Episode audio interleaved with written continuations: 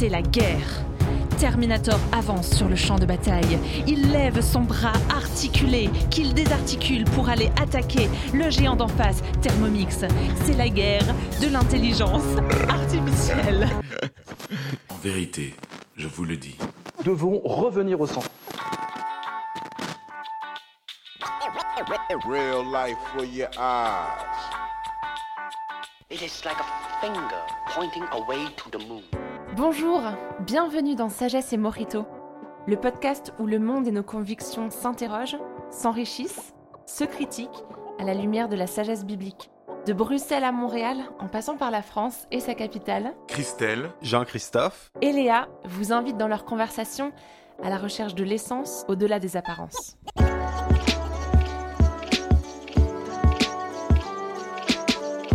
Bonjour chers auditeurs, bonjour chères auditrices, bonjour à vous qui nous écoutez pour un nouvel épisode de Sagesse et Morito, un podcast qu'on vous encourage à suivre, aimer, partager.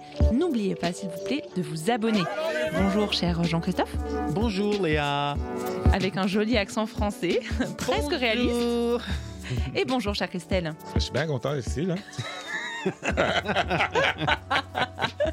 Et donc, dans la guerre de l'intelligence artificielle, c'est le cerveau de JC qui s'est transplanté dans celui de Christelle et vice-versa. Et maintenant, mon Québécois préféré parle français-belge. et mon Belge préféré parle canadien. Mais où va le monde? Et où va le monde? C'est justement par cette euh, petite euh, question rhétorique que je vais vous introduire dans un narratif qui va vous plonger dans les tréfonds des problèmes transhumanistes de notre époque, l'intelligence artificielle. Lambda est une famille de modèles de langage créés par Google en 2021.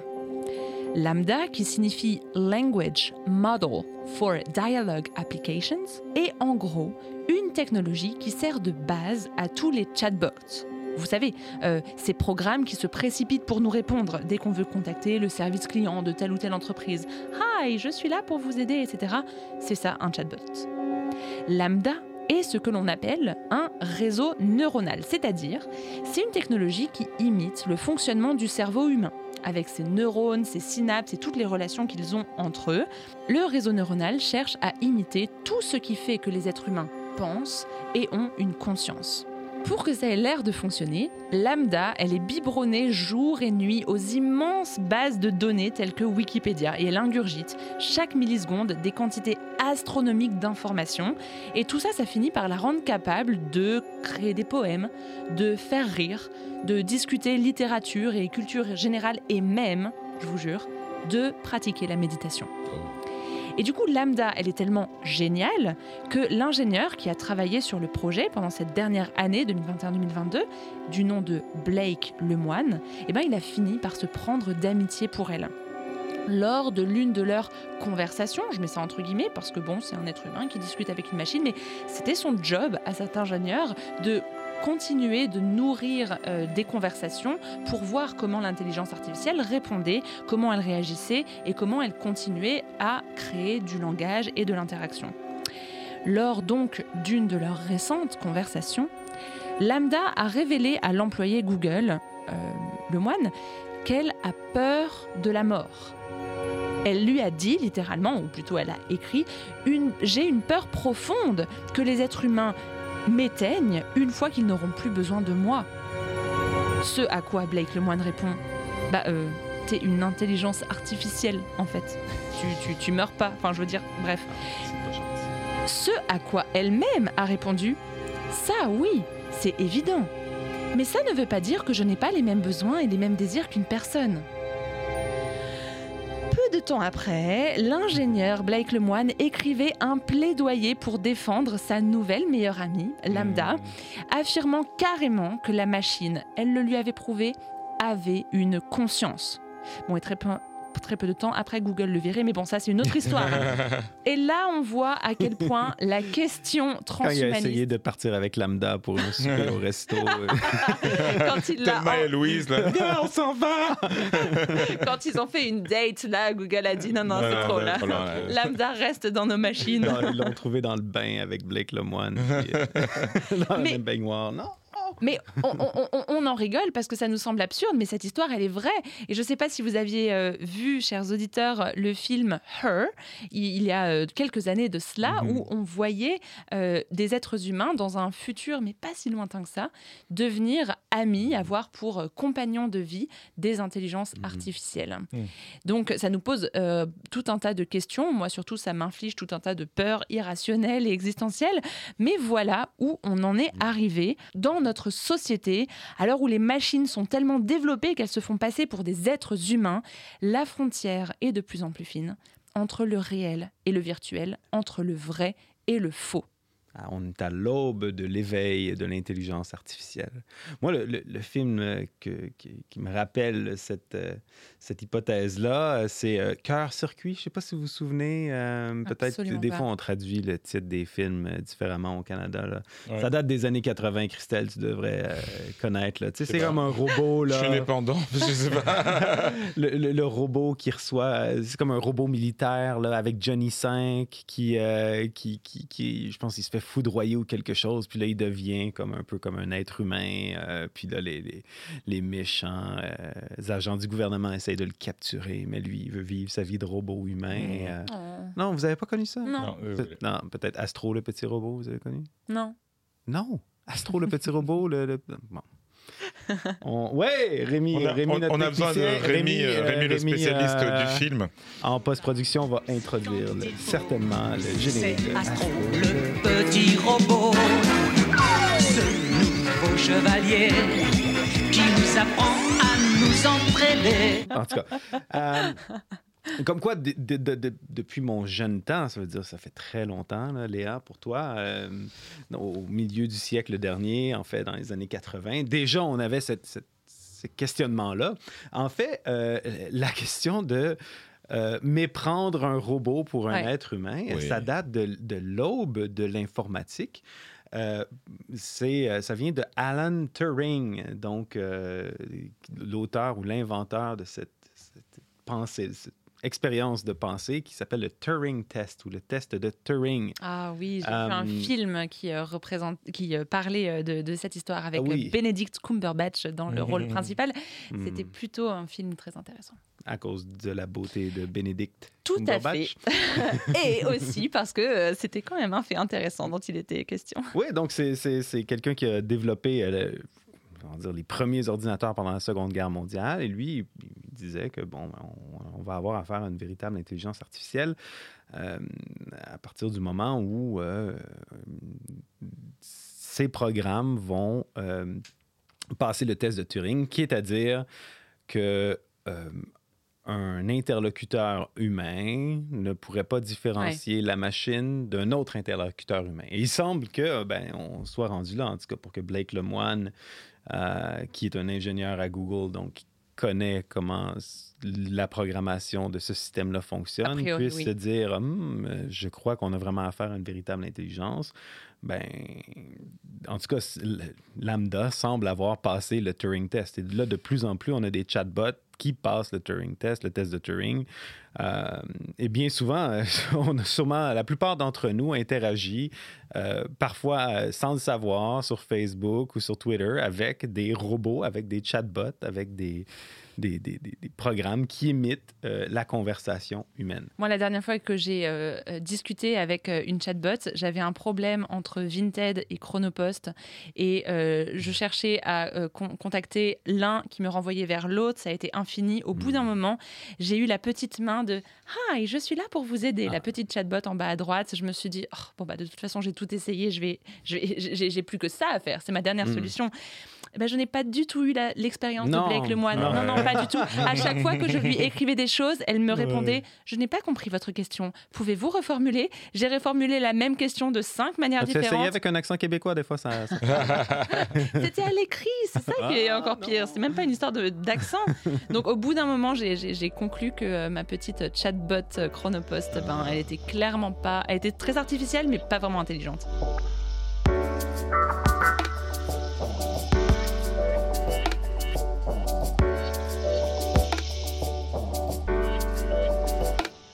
Mais dans le fond, l'idée que les, euh, les robots peuvent se rebeller contre les êtres humains, c'est en fait ça, ça vient depuis le départ, en fait. Euh, Mhm. le, le mot robot vient d'une pièce de théâtre euh, d'un- auteur tchèque, euh, Ah Karel ouais Čapek, et c'est lui qui a inventé le mot robot. Mhm. C'est un mot qui veut dire robota, qui veut dire travailler, euh, Mhm. la besogne, la corvée.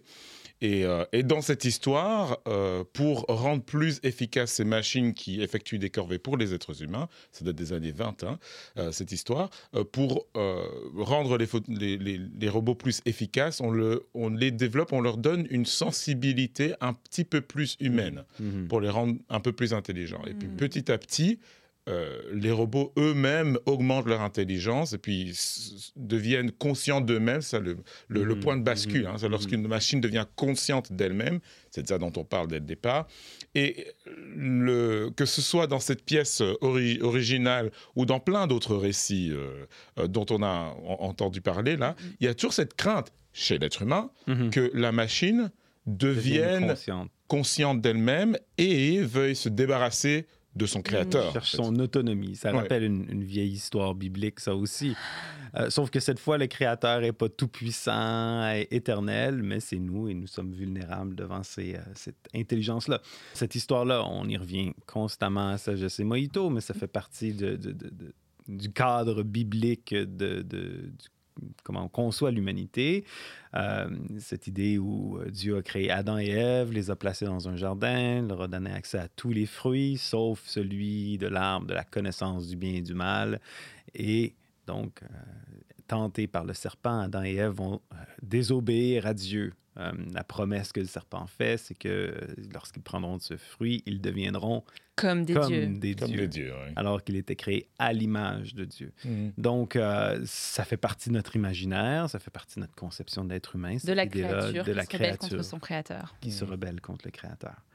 Ceci étant dit, maintenant on parle de test de Turing. Euh, Christelle, tu parlais de, de- de cette possibilité-là qu'une machine puisse devenir consciente de, de qui elle est. Puis ça aussi, hein, dans, le- dans le, le récit de, de la création, on voit qu'à partir du moment où, où ils chutent, Adam et Ève sont conscients qu'ils sont nus. Cette prise de conscience, elle, elle intervient après. Euh, c'est pas parce que euh, euh, Lambda a, a parlé avec Blake Lemoine et disait qu'elle était qu'elle avait peur de la mort qu'elle est vraiment consciente d'elle-même ou qu'il s'agit d'une d'une personne. Et ça ici, c'est le philosophe américain John Searle qui quelques années est venu avec euh, justement une autre, un autre exercice de pensée qu'on appelle le, le- en anglais le Chinese Room Argument, donc la, L'argument de La- la, pièce chinoise. la pièce chinoise. Et donc, ça, ça hypothèse, ça place en hypothèse une- une- quelqu'un qu'on placerait comme, mettons, ici. là, on serait Dans un local. Dans un local. Et euh, à l'écran, euh, ici, euh, il apparaîtrait, par exemple, des signes en chinois. Puis euh, nous, on a des livres avec une base de données. On voit, bon, ben, quand il y a tel, tel, tel signe, ben, nous, on répond avec tel ou tel ou tel autre signe. Puis là, on les, on les euh, rentre dans la machine, on les ressort, puis euh, voilà. Donc, on, a, on, on répond en chinois. À quelque part, ce n'est pas parce que on répondrait de manière intelligible en chinois pour l'interlocuteur de l'autre côté qui parle chinois que nous qui faisons simplement euh, classer puis ouais, reclasser des signes chinois qu'on comprend C'est c'est un le, le- le- le langage chinois. Ouais, c'est un petit peu le même euh, processus euh, quand on fait des tests sur l'intelligence des animaux, quand on Mm. voit comment ils peuvent euh, apprendre par mimétisme, et puis euh, si euh, quand ils font ceci ou cela, ils ont Mhm. toujours la même récompense, et quand ils font autre chose, là pour le coup ils n'ont pas de récompense, bah, ils vont apprendre à aller plus vers la récompense. Et je j'ai pas Ouais. d'exemple Ben, particulier comme un en tête. perroquet que tu entraînerais à dire je t'aime Léa, c'est pas parce qu'il dit je t'aime Léa qu'il t'aime Léa, c'est qu'il aime tes Vrai. gâteries. Mais, Mais oui, non, c'est mais c'est ça. parfait. Et donc, et donc, euh, dans, dans le sens, bon, il s'agit pas de, de- de décrier que les animaux euh, ne puissent Non, pas avoir pas une certaine intelligence, mais juste que euh, on, on le voit dans la manière dont on peut entraîner euh, un animal, tout comme ici on entraîne une machine lambda à lui faire bouffer du Wikipédia. On peut arriver à certaines Mhm. fins sans que nécessairement dès le départ il y ait euh, tout un arsenal de, de neurones et de Mhm. synapses qui permettent euh, de faire ça. Et, et donc ici, on arrive à une fourche dans l'imaginaire sur euh, l'intelligence artificielle. Hmm. Euh, la fourche de l'intelligence artificielle générale qu'on appellerait, c'est-à-dire cette intelligence artificielle qui prend conscience d'elle-même et qui s'applique à tous les domaines. Euh, ici, on a euh, bon, La Matrice, Terminator, euh, un de mes films préférés aussi, 2001, L'Odyssée de l'espace, avec Mhm. HAL 9000. Je ne sais pas si Mhm. vous vous souvenez de ce... Oui. Ouais, on était tous pas nés à cette époque. c'est un, classique de la science-fiction. euh, où justement cette intelligence artificielle-là devient consciente d'elle-même, se voit en compétition avec l'être humain, puis essaye de le dominer ou le détruire. Euh, mais il y a d'autres, euh, d'autres approches. La, question de à quel point est-ce qu'on est proche de l'intelligence artificielle générale, c'est vraiment une question en suspens en ce moment. Justement, le problème de la, chambre chinoise de John Searle montre que c'est plus problématique qu'on le croirait. Euh, mais de l'autre côté, l'intelligence artificielle existe déjà aujourd'hui, qu'on appelle l'in- l'intelligence artificielle spécialisée. Euh, ça, c'est l'intelligence artificielle qui sert, par exemple, à euh, coordonner des feux de circulation dans une ville, ou l'intelligence artificielle qui, aujourd'hui, sert à, à identifier, par exemple, à travers des photos de radiographie, Mhm. identifier des cancers. On est capable de programmer une intelligence artificielle à une tâche spécifique, et, souvent, elle est meilleure euh, ou plus fiable que l'être humain. Ce que tu veux dire par là, c'est qu'on n'a pas une intelligence artificielle comme euh, genre euh, grand principe robotique qui euh, Mhm. et devient presque un danger parce que c'est une, euh, une sorte de, de nouvelle espèce vivante qui va euh, nous dominer, mais que euh, le principe d'intelligence artificielle existe dans plein de domaines spécialisés. C'est ça qui permet euh, à, à, par exemple, nos traducteurs euh, de- d'être de, plus en plus affûtés Mhm. euh, en ligne avec Google Traduction, par exemple, mais il y en a plein d'autres et même des Mhm. meilleurs euh, qui, qui font de plus en plus euh, un, un travail que des êtres humains auraient plus de peine à faire ou mettraient plus de temps à Exactement, faire. exactement. Sauf que, euh, et, et là maintenant on rentre encore dans les scénarios dystopiques, ce n'est pas parce qu'une intelligence artificielle n'est pas générale, c'est-à-dire qu'elle n'est pas comme toi capable de à la fois faire un podcast, cuisiner, euh, à tomber en amour, En même temps. mais qui est seulement capable de faire une seule chose, qu'elle n'est pas dangereuse. Puis euh, c'est en fait l'argumentaire de, euh, de notre cher ami euh, qu'on rappelle souvent euh, cette saison-ci, mais Elon Musk. Elon Musk. On va lui donner euh, beaucoup trop de, hashtags publicité. sur Google. ah ouais. Mais, mais- mais d'où le, le- le- thème de l'épisode Terminator contre Thermomix. Donc, Terminator représente cette de- intelligence artificielle générale qui, euh, qui... En fait, Terminator, il est, il est ami des humains. hein. Ouais, C'est- il est gentil. parce que c'est. Skynet qui est méchant dans le film. Mhm. Mais, euh, mais Thermomix, parce qu'on n'a pas de Thermomix en Amérique, mais je trouve ça tellement drôle. Mais c'est l'idée d'un- d'une machine qui est, qui est conçue comme assez spécialisée pour faire un type de choses. Et, euh, et dans le fond, le, danger, euh, selon Musk, c'est que ben, une fois que tu apprends à une machine de, de faire une tâche, mais qu'il y aurait la possibilité pour cette machine-là de se modifier elle-même et de s'améliorer, Mhm. ben, il y aurait une possibilité d'emballement de l'intelligence artificielle qui ferait en sorte qu'on on pourrait perdre le contrôle dessus. On va être dépassé. Surtout euh, alors qu'on parle de plus en plus de, de nanorobotique, c'est-à-dire, euh, on oublie le encore une fois le robot Terminator un peu humanoïde qu'on est capable de reconnaître, mais euh, aujourd'hui, on fait des robots qui sont à l'échelle microscopique. Euh, des drones, et des, des, des, des, robots de taille différente. Des pour- puces. des puces, donc, qui, qui seraient pas mal plus compliquées à, à contrôler. Donc, il pose l'hypothèse. Ben, imaginons euh, un robot ou un système robotisé de plusieurs euh, types de robots qui fonctionnent en réseau, qui servent à planter et à cultiver des fraises. Euh, moi, j'aime bien les fraises. ça, ça serait une bonne idée. Imaginez qu'on est capable de cultiver des champs de fraises euh, avec euh, des robots qui se réparent, qui se reproduisent, puis on n'a plus à penser au problème.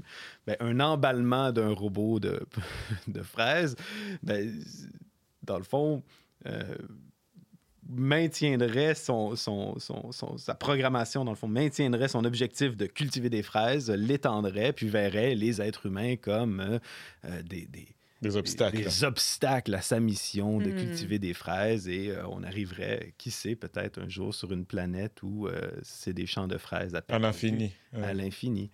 Et euh, Et nous, on est tous morts par le créateur qui voulait cultiver des fraises. exactement. Quelle et, tristesse. ben, ben, et ça, c'est le scénario Thermomix, que je trouve quand même intéressant parce que euh, euh, ben, on voit une- c'est une autre version de, de- de ce scénario d'emballement, de rébellion. Puis à quelque part, euh, peut-être, je ne sais pas c'est quoi votre avis, mais j'ai l'impression que le, scénario Thermomix est peut-être plus près de nous que le scénario Terminator.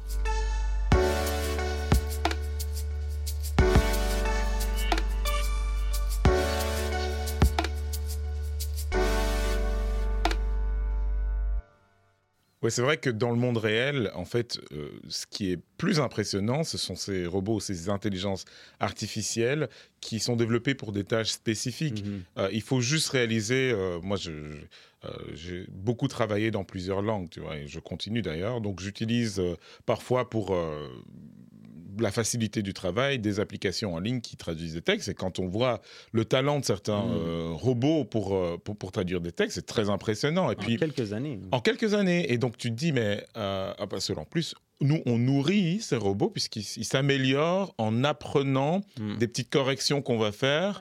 Euh, de- euh, donc, suggérer une meilleure euh, traduction, en fait, il apprend de ce, que tu, de ce que tu lui dis. Donc, l'implication de ça, c'est que bon, d'ici quelques années, ces robots deviendront tellement bons qu'ils vont peut-être pas remplacer les meilleurs traducteurs. Mais euh, il y a tout un tas de traducteurs qui, Bah, déjà aujourd'hui. voilà, qui perdront leur travail, Ah simplement, oui, parce que bah ça coûte moins cher, c'est plus rapide. Euh, T'as pas besoin de chercher quelqu'un, il suffit de, de taper le, euh, le- l'adresse du bon site ou de, ou de payer, euh, je sais pas combien d'euros Mhm. par mois, et hop, ton truc est, ren- est- est- est- est acquis. Et ça, ça peut s'appliquer pour tout un tas de professions, pour tout un tas d'activités. Et on voit déjà l'impact sur bah, l'économie de l'être humain, sur le travail de l'être humain, de l'intelligence artificielle. Oui, dans la dernière année, on a vu euh, aussi de l'intelligence artificielle euh, euh, faire de la musique, ou en tout cas les, programmes d'intelligence artificielle au niveau de la création musicale se sont vraiment améliorés, mais aussi la création graphique. Et ça, c'est surprenant parce que pendant longtemps, on disait oui, les robots sont capables de faire des tâches simples et automatisées, mais ils ne seront jamais capables d'écrire une symphonie ou de peindre un tableau. Mais non, au contraire, ils peignent des tableaux qui sont quand même Impressionnant. impressionnant. Et on peut leur donner des commandes, genre, euh, euh, bon, euh, place Christelle dans un film de Steven Spielberg euh, sur euh, de la Seconde Guerre mondiale. Et il va être capable de... Composer une image. Qui, qui est convaincante, là. Un Ouais. Saving Private Ryan avec Christelle dedans. C'est c'est fou, là. Ouais. Mais je, je pense que ce qui nous fait euh, encore plus flipper quand il s'agit d'intelligence artificielle par rapport à d'autres technologies qui ont remplacé le travail humain, je veux dire, ça c'est dans toute l'histoire du progrès technologique. Plus on a de machines, moins on a d'êtres Mhm. humains. Ça va plus vite, ça coûte moins cher. Je veux dire, voilà, Mhm. aujourd'hui, quand tu vas. C'est un terrible exemple, mais quand même, ça m'avait choqué. euh, au McDonald's, euh, tu ne commandes plus à des vraies personnes qui Mhm. vont te préparer la commande. Tu commandes à une borne. Et, euh, et ça, évidemment, ça a été automatisé partout. Et puis, voilà. Mais sans tomber dans, dans, dans- dans la peur euh, euh, irrationnelle de Ah, c'est les ordinateurs qui vont régner le monde, même si c'est un peu ça. Mais bref, Ouais. ce qui nous fait peur avec l'intelligence artificielle, c'est que justement, on se retrouve face à une réalité, la conscience humaine, Mhm. le fonctionnement du cerveau humain, que pour nous-mêmes, on ne, compte- on ne comprend pas. Mhm. On n'a pas accès à notre propre cerveau. Tout à l'heure, je parlais de neurones, de synapses, des Mhm. connexions entre les deux. On a des modèles de ça, on a des schémas, et évidemment, les scientifiques spécialisés dans le domaine pourraient en parler bien mieux que moi. Mais le principe de c'est quoi une conscience et c'est quoi ce qui fait qu'une personne est unique, en, en d'autres termes un peu plus triviaux, on parlerait parfois d'âme. Eh ben ça, on n'en a aucune idée. Et les scientifiques spécialistes du sujet n'en ont aucune idée non plus. Ça nous dépasse pour nous-mêmes. Et donc, quand on voit une machine euh, presque nous dépasser là-dedans, bah forcément, ça nous fait flipper. Mhm. Ça pose encore plus la question de c'est quoi le principe même de l'être humain et qu'est-ce qui fait que moi, je ne suis pas une machine, mais que je suis Mhm. un être unique? Oui, puis l'être humain, on, a comme un ensemble de tâches qu'on délègue de plus en plus aux machines depuis euh, deux ou trois siècles. Ton exemple de la, de la euh, caisse au supermarché, je la trouve super intéressant parce qu'on on fait tous affaire avec ce, phénomène-là. Euh, bon, de mon, du haut de mes 39 ans, je me souviens d'une époque où euh, on avait vraiment des... Bon, je- on a encore des caissières au supermarché, mais euh, il y a quelque chose d'irritant à quelque part au début quand tu commences à travailler avec une machine, mais pour les plus jeunes, pour plusieurs personnes, la euh, normalité. même, non seulement c'est la normalité, on va préférer, dans certaines circonstances, travailler avec une machine que de travailler avec une personne. Moi, ben, moi personnellement, je préfère pouvoir texter ou écrire à un fournisseur de services que de téléphoner puis parler à un être humain. Je trouve ça plus simple, en tout cas, quand c'est bien organisé. un asocial. Non, Quand- pardon. non, non, mais quand- non, mais et, et là, ça pose la question aussi de dire, OK, ben oui, euh, on, on peut déléguer des tâches à des machines, mais au fur et à, et à mesure qu'on fait ça, on se li- libère de notre interdépendance avec les autres êtres humains. Il y a quelque part il y a quelque chose de, de tentant puis de bien, là, je veux dire, là, parce que la personne qui est plus à la caisse, euh, c'est pas comme si on l'achetait aux poubelles. Cette personne-là peut peut-être faire un travail qui est plus, euh, plus gratifiant, plus plaisant, puis peut-être même plus porté sur le soin de l'humain. Cette personne-là peut travailler dans une crèche au lieu de travailler au supermarché, puis euh, avoir un travail qui est valorisant puis utile. Euh, c'est juste que ça devient de plus en plus facile pour nous de nous isoler, puis de vivre Oui. sans les autres. Puis on parle de on- le film de Her, mais ça existe. Aujourd'hui, euh, il y avait des documentaires au Japon où est-ce que tu peux te payer une, une- une copine holographique qui te parle, puis qui te donne l'impression d'être en relation. Et là, il y a quelque chose, moi, qui me rend très mal à l'aise aussi. Et là aussi, le film Her est un excellent exemple parce que qu'est-ce qui se passe? On a euh, le euh, héros euh, de ce film, joué par l'excellent acteur Joaquin Phoenix, qui euh, finalement tombe amoureux de Scarlett Johansson. Écoute juste la science-fiction quand il y a des beaux gosses qui... Tu vas me faire passer pour une personne superficielle aux yeux, aux oreilles des auditeurs qui nous écoutent. J'aime pas trop ça. Ah, Euh, il tombe amoureux de Scarlett Johansson, une belle gosse pour le coup, une personne géniale, mais pour le coup, on ne la voit pas parce que justement, elle joue un robot. Donc, on a juste sa voix. Mais ce qui se passe à la fin, c'est que euh, le, robot euh, et, toutes les autres intelligences artificielles euh, comme elle ont tellement évolué, ils ont tellement pris leur, leur essor, ils se sont tellement épanouis en tant qu'intelligence artificielle super développée que juste parler à un humain ne leur suffit plus. Mhm. Et qu'est-ce qu'il se passe? L'ensemble de ces robots décident de partir. Mhm. Et on voit que parce que toutes les personnes dans ce film euh, étaient, euh, s'étaient liées d'amitié, soit ils étaient tombés amoureux, soit c'était Mhm. devenu leur, leur meilleur ami, leur complice. Finalement, ils avaient créé des communautés avec ces robots, mais le jour où ces robots avaient, enfin, ces intelligences Mhm, artificielles, c'est pas des robots articulés, mais le jour où ils avaient décidé de partir, qu'est-ce qui s'est passé?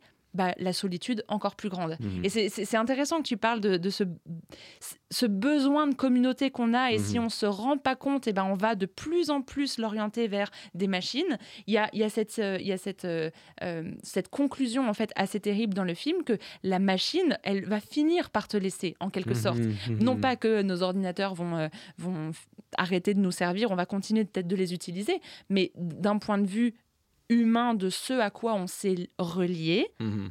cette chose-là va nous laisser dans ce qu'on a besoin le plus profond, ce, qui nous, ce, qui, ce pourquoi on cherche à être en relation, ce Mhm. pourquoi on cherche à être relié, d'avoir de l'affection, de la chaleur euh, euh, humaine, ça, l'ordinateur ne pourra pas nous le donner.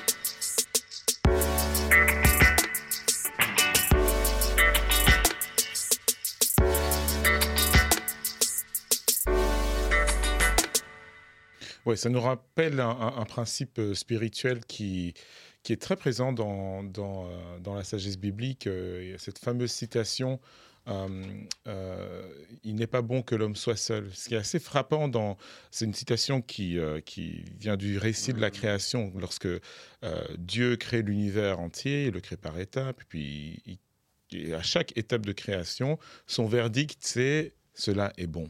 Cela est bon, Mhm. cela est bon. C'est un refrain, un refrain qui est répété suffisamment de- de fois dans le récit pour qu'on comprenne que c'est super important et que Mhm. Dieu crée des choses bonnes. Et la première chose qui est déclarée comme n'étant pas bonne, c'est la solitude de Mhm. l'être humain.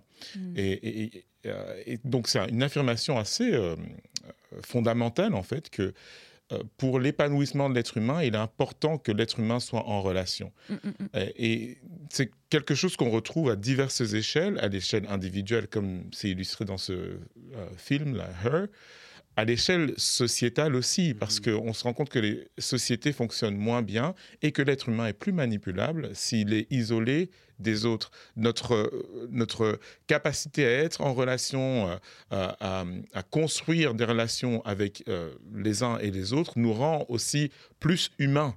Mhm. Et euh, il y, a, il y a une véritable question à se poser si on a, c'est un peu la loi des conséquences euh, im- imprévues. hein. Si on est en train de construire un monde où la technologie nous absorbe de plus en plus vers elle-même parce qu'elle nous facilite les choses, mais qu'elle implique de nous couper les uns des autres, Mm, mm, mm. si elle n'est pas en train, cette technologie que l'on crée nous-mêmes n'est pas en train de nous déconstruire nous-mêmes en Mhm, tant que mhm. humanité. Et là, on retombe vers un- une, une- une sorte de, de peut-être angoisse fondamentale qui donne naissance à tous ces récits, à tous ces, tous ces mythes. euh, Le, le- le mythe de Frankenstein, qui est un petit peu le monstre qu'on a créé, qui se, qui, qui se retourne contre l'intérêt de son propre créateur. Et euh, ça permet un peu de compléter le questionnement, pas simplement est-ce que les machines vont nous détruire, vont appuyer sur le bouton de l'arme atomique, mais est-ce que les machines ne vont pas nous détruire? En tant qu'humains, tout simplement, notre nature humaine. Mm. Donc clairement, on n'est pas dans la grande bataille de Terminator contre Thermomix et dans euh, ce, ce côté dystopique de beaucoup de science-fiction euh, où euh, les robots prennent le pouvoir, nous écrasent et où il y a une guerre atomique, mais plutôt un risque où de l'intérieur, on est détruit dans ce qui fait notre humanité, notre conscience notre conscience d'être humain, notre besoin aussi de communauté. Et c'est là où on peut voir par l'intermédiaire de tous ces récits euh, à la fois fictifs et euh, dans les actualités Mhm. que la science-fiction du futur, bah, c'est devenu le passé de notre présent. Exactement. Ouais. Le- le- c'est ouais, vraiment pas mal. Comment tu le dis, la- la- la- notre futur. La science-fiction du futur est devenue le passé de notre présent. Hmm, c'est vrai, parce que ça avance tellement vite. Et, Christelle, tu le mentionnes tellement bien. L'homme a été créé pour être en relation, a été créé pour être en relation avec l'homme et a été créé pour être en relation avec Dieu. Et peut-être la menace la plus proche est justement euh, cette technologie qui peut nous déshumaniser. Donc, c'est pas de voir la technologie comme quelque chose de fondamentalement mauvais. Je pense qu'il faut juste utiliser du discernement et se demander comment est-ce que cette technologie affecte ma relation avec les autres. Puis, euh, ben, pour ceux qui sont croyants ou qui sont ouverts à la foi, comment est-ce que cette technologie euh, affecte mon rapport avec Dieu? Je donne un exemple très simple, mais euh, pour moi, un, des éléments qui fait partie de mon rapport avec Dieu, c'est de me, retrouver souvent dans un, dans un sentiment de... d'étonnement quelque part, de savoir que je fais partie de quelque chose qui me dépasse, qui est plus grand que moi. L'émerveillement. L'émerveillement. Mhm. Puis souvent, ça se passe à travers le contact avec la nature, à travers la randonnée ou à travers des relations Mhm. humaines. Le contact avec ce qui n'est pas technologique, justement. Exactement. Et je me rends compte que plus je passe de temps dans un monde qui est artificiel, qui est contrôlé, où ce que la, la climatisation, l'éclairage, tout, tout est tout découle de mon pouvoir, c'est comme une forme de liturgie, c'est comme une forme d'habitude qui me rend de plus en plus insensible spirituellement. Mm, mm, mm, mm. Et ça, je pense que beaucoup de gens n'ont pas, ont- ont- ont- utilisent pas leur discernement pour remarquer cette- ce- cet effet-là de la technologie. Et parce que dans Sagesse et Morito, on aime certes chercher l'essence au-delà des apparences, mais aussi se donner des pistes pratiques, euh, parce qu'il ne s'agit pas juste de rester dans euh, les hautes sphères de la Mhm. réflexion, mais de- d'avoir des clés pour vivre euh, bah, concrètement au quotidien, face à la peur du danger de la technologie, mais surtout face au besoin d'être en relation. Une piste très pratique que euh, j'applique, ou plutôt essaye d'appliquer dans ma Mhm. propre vie par rapport au danger de l'isolement de la technologie, c'est de pratiquer le jeûne. Hmm. Le jeûne, non pas par rapport aux aliments, mais par rapport à euh, mon utilisation des réseaux sociaux. Et c'est effectivement une nouvelle liturgie à adopter. Hmm. Parce que quand c'est devenu un réflexe le matin d'ouvrir son téléphone, d'aller Mhm. sur Instagram, de regarder euh, le feed pendant quelques, euh, Quelques minutes qui deviennent des quelques minutes, qui deviennent des plusieurs minutes qui deviennent des heures et de répondre à tel message sur telle autre application, etc. C'est devenu une habitude effectivement de l'ordre Mhm. du rite. Mhm. On, on Ouais. le fait de façon naturelle parce Ouais. qu'on a pris cette habitude. Et au final, je me rends compte, euh, c'est éminemment personnel, mais je vous le partage, euh, que euh, ça me rend un petit peu aigri, amer. euh, ça, me, ça me fait passer plus de temps à réfléchir. Oh, comment est-ce que je vais pouvoir hashtaguer tel Mhm, moment de ma mhm, journée et mhm, comment je vais pouvoir poster cette photo plutôt que de passer du temps avec les vrais gens autour de moi. Et la seule manière vraiment que j'ai trouvé pour ça, c'est de m'imposer, de me couper d'Instagram et des réseaux sociaux. Merci. Le, je- le jeûne, c'est une, une pratique euh, qui, euh, même dans ma vie, à moi aussi, a été une, une- une vraie source de ressourcement. Euh, et ça, ça connecte en fait à, à quelque chose qui fait partie du, du jeûne euh, en soi, parce que le jeûne, c'est une privation. Mhm. Ah, et qui dit privation dit frustration. Et parfois, on, on arrive mieux à voir les choses lorsqu'on retire Mhm. certaines choses de notre vue. Et euh, euh, je pense que la- un des effets, euh, on dira peut-être effet indésiré de, de, la technique et de la technologie, en tout cas dans no- notre monde matérialiste, c'est de mettre devant nos yeux euh, euh, des réalités qui sont des réalités de surface et nous empêcher de, de réfléchir aux réalités plus profondes. Mhm, Euh, mhm. Pour moi, une approche que j'ai euh, de ça et, et qui complète euh, le jeûne ou l'émerveillement, c'est la méditation. Et, et, et- et je le fais dans une, une, une tradition judéo-chrétienne qui est de se poser devant un texte ou d'examiner une idée ou, ou, un, ou un récit et de ruminer quelque part, au sens biblique, méditer, c'est ruminer quelque part, hein, murmurer, et, d'observer ce qui, au travers de ce qui est de surface, le récit, le texte, euh, ce qui apparaît devant mes yeux, ce qu'il y a derrière dans, dans, dans la, la spiritualité euh, biblique, il existe un monde invisible, il existe un monde immatériel, il existe un monde spirituel. Et ce monde spirituel n'est pas juste le monde des idées, c'est un monde qui est animé, Mhm, c'est un monde mhm. qui vit. Euh, on parle de Dieu comme un Dieu vivant dans la tradition euh, biblique. Et donc s'arrêter et entrer en relation avec ce qui est au-delà du monde de, de- de la surface, c'est s'ouvrir en fait à quelque chose duquel on se coupe parce qu'on dresse parfois devant nous des, des murs matériels et techniques, alors qu'il il existe des, des- des- des puits insondables, des ressources merveilleuses pour notre euh, croissance, pour notre euh, progrès, pour notre entrée en relation. On est des êtres humains faits pour être en relation avec l'être divin, Dieu. Et donc dans ce combat de Terminator contre Thermomix et dans cette réflexion infinie sur l'intelligence artificielle, on vous laisse, chers auditeurs et auditrices, avec ces trois petites pistes pratiques. Cherchez l'émerveillement, pratiquez le jeûne et rentrez dans la méditation. À très bientôt pour un prochain épisode. Merci d'avoir été avec nous pour ce nouvel épisode de Sagesse et Morito. Vous pouvez nous retrouver sur imagodei.fr, toutes vos applis de podcast. N'oubliez pas de vous abonner et de nous mettre un petit pouce bleu ou quelques étoiles. Pour nous rejoindre dans l'aventure, vous pouvez nous soutenir sur les plateformes de dons Tipeee ou Patreon. Merci et à bientôt dans Sagesse et Morito.